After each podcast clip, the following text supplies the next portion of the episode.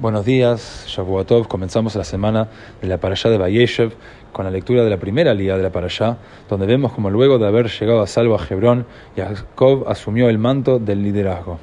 Yosef compartió sus dos sueños con la familia, uno en el cual las gavillas de sus hermanos se inclinaban hacia la suya, y en un segundo en el que el sol, la luna y once estrellas se inclinaban ante él. Los hermanos de Yosef tomaron esta muestra descarada de arrogancia como evidencia de que Yosef era de hecho el heredero espiritual egoísta de Esav más que de Jacob.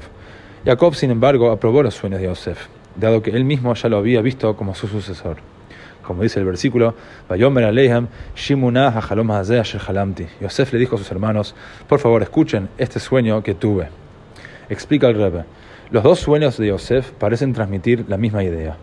La razón de la aparente repetición es que simbolizan dos etapas distintas en la relación de cada generación con sus líderes. Las gavillas de trigo están hechas de tallos individuales, que crecen separadamente uno del otro, cada uno en su propio canal. Unirlos en gavillas simboliza nuestra primera tarea en la vida, reunir todas nuestras capacidades y talentos y unificarlos en el trabajo de santidad.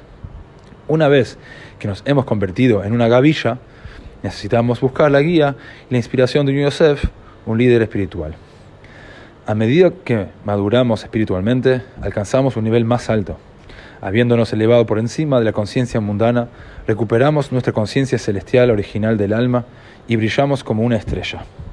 Pero aún en este nivel, no debemos confiarnos en nuestros propios logros por inspiración, porque esto puede llevar al estancamiento y la complacencia, sino debemos continuar dirigiéndonos a nuestro Yosef, es decir, nuestro mentor espiritual, para más ideas e inspiración.